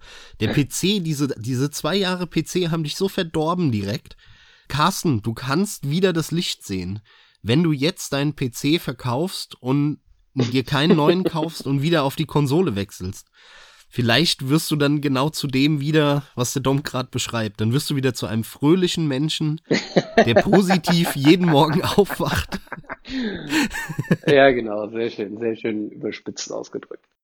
Nee, das ist gar nicht überspitzt ausgedrückt. Das ist genau die Entwicklung, die ich durchmache. Ich habe wirklich das Gefühl, dass ich seit ich den PC wieder habe, ich habe die letzten drei Jahre das durchgemacht, was der Max, also im Schnelldurchlauf, was der Max in den letzten 10, 15 Jahren durchgemacht hat, gefühlt, ja. Und es ist jetzt echt gar nicht als Witz gemeint, aber in letzter Zeit, ich war ja auch der Meinung, man hört es im Podcast und ich glaube, du konntest es im Gespräch davor, also in der Vorbesprechung sozusagen ein bisschen bestätigen, Dom. Man hat wirklich das Gefühl, verbittert zu werden, mhm. weil du halt gerade ich, ich komme daher und war das gewöhnt, Auge zuzudrücken, schon immer mit der Framerate halt zum Beispiel. Hm. Dann hat es aber angefangen mit die, dass immer mehr grafisch-filmische ähm, ähm, Effekte eingesetzt wurden, ja, sei es Motion Blur, Chromatic Aberration, Depth of Field, diese ganzen Effekte, die mir wirklich, ich kann da nur kotzen. Ich meine das auch genauso, wie ich sage. Mhm. Das sind für mich schlimme Effekte, die zielen aufs Falsche ab. Und wenn du das dann am PC hast und dann läuft's mit mehr Frames und du, du merkst viel unmittelbarer, wie direkt sich Dinge eigentlich steuern können, dann fällt es gleich doppelt und dreifach so hart ins Gewicht. Und das sind ja noch Details, Carsten. Das sind ja noch Details. Das Bild alleine ist mal scharf und du hast keine verwaschenen, hochskalierten, äh, niedrige Auflösungen auf dem Monitor, sondern native 1080, 4K, was auch immer. Da fängt's ja schon an, was man sofort sieht, ne? Mal abgesehen dann von den Effekten, die du individualisieren kannst und die direkte Steuerung und das und das und das und das. Mir geht's halt nur darum, noch mal zum Abschluss zu sagen, der PC hat das Ganze tatsächlich alles andere als begünstigt. Da geht's nicht mehr um die Frage, kann ich ein Auge zudrücken. Es geht mehr um die, um, um die Hoffnung, dass du fünf Augen dazu kriegst, sonst hältst du es nicht mehr aus. Weil genau das passiert. Es ist, es ist ein Augenöffner. Mhm. Klar vollziehe ich oder, oder spiele Videospiele auch in einer, in einer, mit einer Passion, die, die steht halt dem normalen Massenspieler überhaupt nicht gleich. Das, das kannst du nicht vergleichen. Ja. Ich habe da halt per se schon einen anderen Anspruch und habe viel mehr gespielt und gesehen. Aber das kommt halt einfach wirklich noch dazu. Von daher, es stimmt schon, würde ich einfach zurückgehen zur Konsole, würde bei meiner Playstation bleiben, würde nur die AAA-Titel da zocken und mal hier und da so ein Nischending aus dem Store. Teilweise wäre ich wieder etwas glücklicher, aber das gehört halt nun mal dazu. Du hast eine ganz neue, offene Welt mit allen vielen Möglichkeiten. Die bringen halt auch, wie alles Mögliche Positive im Leben, auch Nachteile mit sich. Du musst halt lernen, damit umzugehen. Von daher sind wir eigentlich wieder bei deiner Aussage, Dom. Letzten Endes muss man halt wirklich im Vorfeld trotzdem jedem Titel erneut wieder eine Chance geben. Erst recht, wenn es sich nun mal um solche, solche experimentellen Dinge handelt wie ein Death Stranding. Da freue ich mich einfach auch drauf. Ich bin gespannt, Vielleicht gibt's da auch eine eigene Folge tatsächlich dazu. Das werden wir dann mal sehen. Ansonsten von meiner Seite aus war's das jetzt definitiv. Ich hätte noch etliche Sachen, aber es muss auch irgendwann mal gut sein. Dom, vielen, vielen Dank, dass du mit dabei warst, denn das wäre in der Form absolut nicht möglich gewesen ohne dich. Max, natürlich auch danke wie immer. Und erst recht vielen Dank an alle, die dir soweit zugehört habt. Lasst uns mal wissen, falls ihr da nämlich auch der Masse entspricht und noch Dinge beitragen könnt, die uns überhaupt nicht bewusst sind oder ihr wollt euch einfach mal Luft machen, weil ihr euch denkt, ja, was die Spasten wieder von sich geben, das geht gar nicht. Wirklich, wenigstens ein Satz, ich glaube, das tut keinem weh, mich interessiert das tierisch und ich will ja auch positiver denken können, aber vor allem diskutiere ich auch gerne über sowas. Naja gut, ihr wisst, genug gesagt. Ich wünsche wie immer viel Spaß beim Zocken. Macht's gut, wir hören uns. Ciao. Und von mir natürlich auch. Danke fürs Zuhören. Bis zum nächsten Mal. Und das Abschlusswort, das gehört natürlich unserem Gast, Dom. Schieß los.